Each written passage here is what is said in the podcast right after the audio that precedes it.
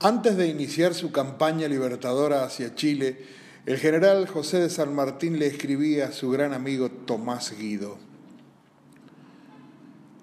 Los ricos se niegan a luchar, no quieren mandar a sus hijos a la batalla, me dicen que enviarán tres sirvientes por cada hijo solo para no tener que pagar las multas. Dicen que a ellos no les importa seguir siendo colonia. Sus hijos quedan en sus casas gordos y cómodos.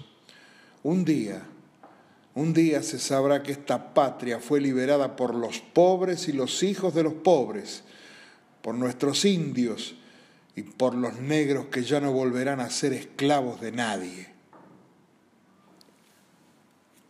El padre de la patria, siempre claro, siempre patriota, y todavía no había ganado nada. A ver, ministros de Educación, ya sabemos sus batallas, comiéncennos a enseñar sus cartas, sus opiniones y sus medidas gubernamentales. Ahí, ahí emerge más grande que nunca el padre de la patria. Mis eternos respetos, don José.